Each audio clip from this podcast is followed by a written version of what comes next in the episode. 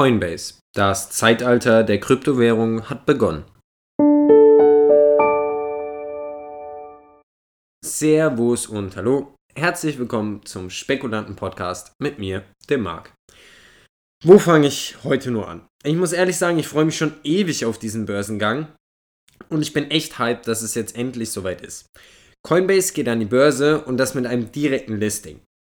Also starten wir mal beim Thema Kryptowährungen, denn das ist der Bereich, in dem Coinbase sein Geld verdient. Ich gehe einfach mal davon aus, dass, wenn ihr diesen Podcast hört, ihr was mit dem Begriff anzufangen wisst. Mittlerweile kann damit ja fast jeder was anfangen. Direkt vorneweg muss ich sagen, ich bin kein sonderlicher Fan von Kryptos bzw. dem Bitcoin. Zumindest in vielen Teilaspekten. Ich halte es absolut nicht für eine geeignete Währung. Aber dazu hat jeder seine eigene Meinung. Die Blockchain-Technologie dahinter halte ich nämlich auch für bahnbrechend. Nur geht diese für mich weit über den Bitcoin hinaus. So viel zu meiner Meinung zum Bitcoin und zu Kryptos, aber die musste ich mal kurz loswerden. Was das angeht, bin ich wohl ein kleiner Buffett oder wie jeder andere alte Investor, der die letzten Jahre gegen Bitcoin und Co. geschossen hat. Kommen wir jetzt aber mal zurück zu Coinbase. Das Unternehmen arbeitet daran, im Bereich der Kryptos eine wirkliche Kryptowirtschaft aufzubauen, um nach eigener Aussage ein faireres, zugänglicheres, effizienteres und transparenteres Finanzsystem für das Internetzeitalter zu entwickeln. Das soll dann jederzeit für jeden und an jedem Ort verfügbar sein. Eigentlich genau der dezentralisierte Gedanke, dem auch Bitcoin seinen Hype verdankt. Denn die allgemeine Abkopplung vom Finanzsystem bzw. diese Dezentralisierung ist ja kein verkehrter Gedanke. Nur wie es am Ende umgesetzt werden soll, da hat jeder so seine eigenen Vorstellungen. Und man sollte sich auch so langsam fragen, wie das mit jedem Trend so ist, wie viel Prozent gehören mittlerweile dem oberen Prozent, dem versucht wird, mit dem Ganzen auf die Nerven zu gehen? Ihr merkt also schon, ich und Kryptos wären nicht die besten Freunde. Wobei ich noch nicht mal Geld in Kryptos verloren habe. naja, sei es drum. Denn Coinbase ist ja auch aus einem ganz anderen Grund interessant für uns. Coinbase verdient hauptsächlich sein Geld mit Transaktions- und Lagerungsgebühren für Kryptos. Für das Jahr 2020 machten die Transaktionserlöse über 96% der Nettoerlöse des Unternehmens aus. Das heißt, egal wo der Bitcoin oder andere Kryptos gerade stehen, Coinbase verdient an dem Hype um die Kryptos mit. Und diesen Hype, den kann keiner mehr abstreiten. Jetzt gerade mehr denn je. Jetzt kommen nämlich auch noch NFTs dazu. Aber das ist nochmal ein ganz anderes Thema. Um einer der führenden Anbieter von End-to-End-Finanzinfrastrukturen und Technologien für die Kryptoökonomie zu werden, hat Coinbase eine robuste Backend-Technologieplattform aufgebaut, die rund um die Uhr das ganze Jahr alle Anforderungen der Krypto-Asset-Märkte unterstützen soll. Was bisher auch aufging, würde ich mal behaupten. Bis zum 31. Dezember 2020 hatten Kunden von Coinbase seit der Gründung über 456 Milliarden US-Dollar auf der Plattform des Unternehmens gehandelt und Vermögenswerte im Wert von über 90 Milliarden US-Dollar dort gelagert. Und dabei hat das Unternehmen nicht mal wirklich Marketing betrieben. Respekt an der Stelle. Außerdem hat das Unternehmen stark in die Einhaltung von Vorschriften investiert, damit auf der ganzen Welt mit Regulierungsbehörden zusammengearbeitet werden kann. Das ist allerdings bezogen auf den Börsengang wohl etwas schief gegangen. Dazu später aber nochmal mehr. Also, warum Coinbase und keine andere Krypto-Plattform? Zum einen ist sie wirklich eine der größten Plattformen weltweit, wenn es um Kryptos geht.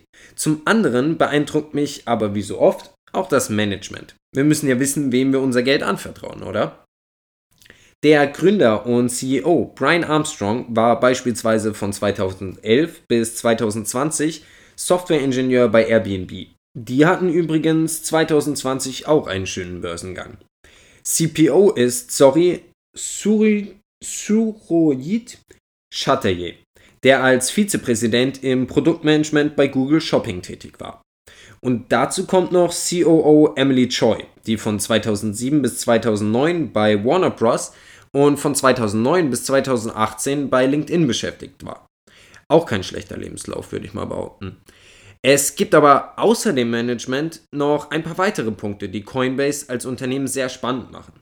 Sie bieten ihre Dienste nämlich nicht nur für Privatkunden an, sondern auch für unsere geliebten Hedgefonds und andere wichtige Partner aus dem Krypto-Ökosystem.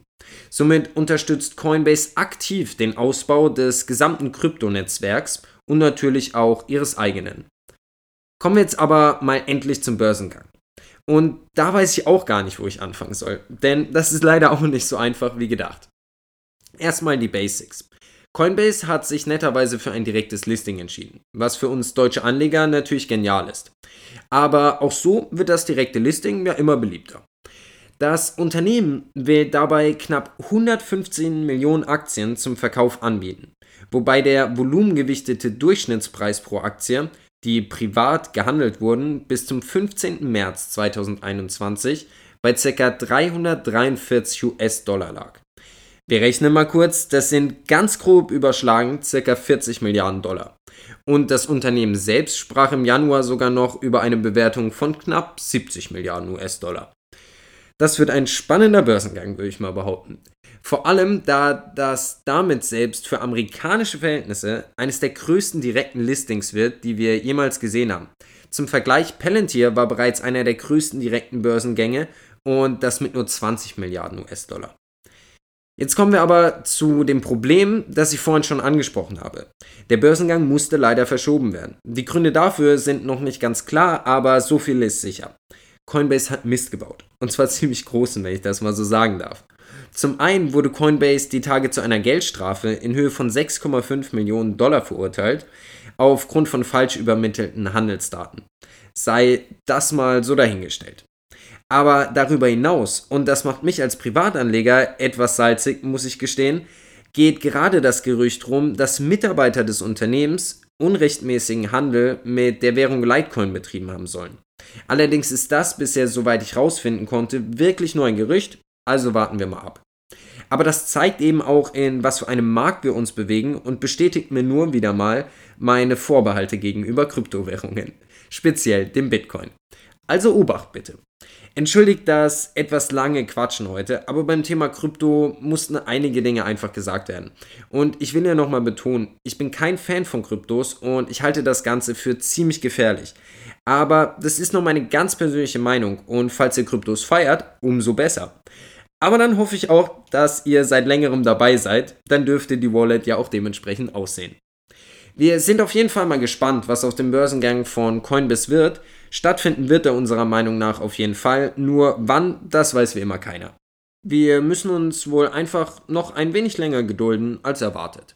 Aber wir halten euch auf jeden Fall auf dem Laufenden und werden euch Bescheid geben, sobald es irgendwas Neues in der Richtung geben sollte. Folgt uns jetzt, um keine neuen Nachrichten mehr rund um das Thema Börsengänge und spekulative Aktien zu verpassen. Folgt uns dazu auch gerne auf Instagram, Facebook oder dem Die Spekulanten Subreddit.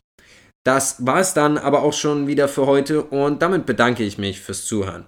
Falls ihr Verbesserungsvorschläge oder auch Wünsche für ein bestimmtes Unternehmen habt, schreibt sie gerne an kontakt@diespekulanten.de. Vielen Dank fürs Zuhören und ich hoffe, wir hören uns bald wieder.